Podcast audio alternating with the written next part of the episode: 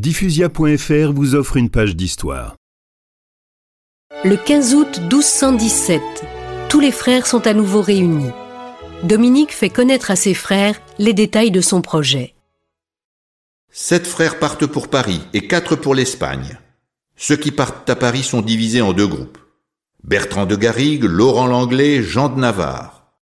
Ces deux derniers, plus jeunes que leurs compagnons, sont envoyés à Paris pour étudier.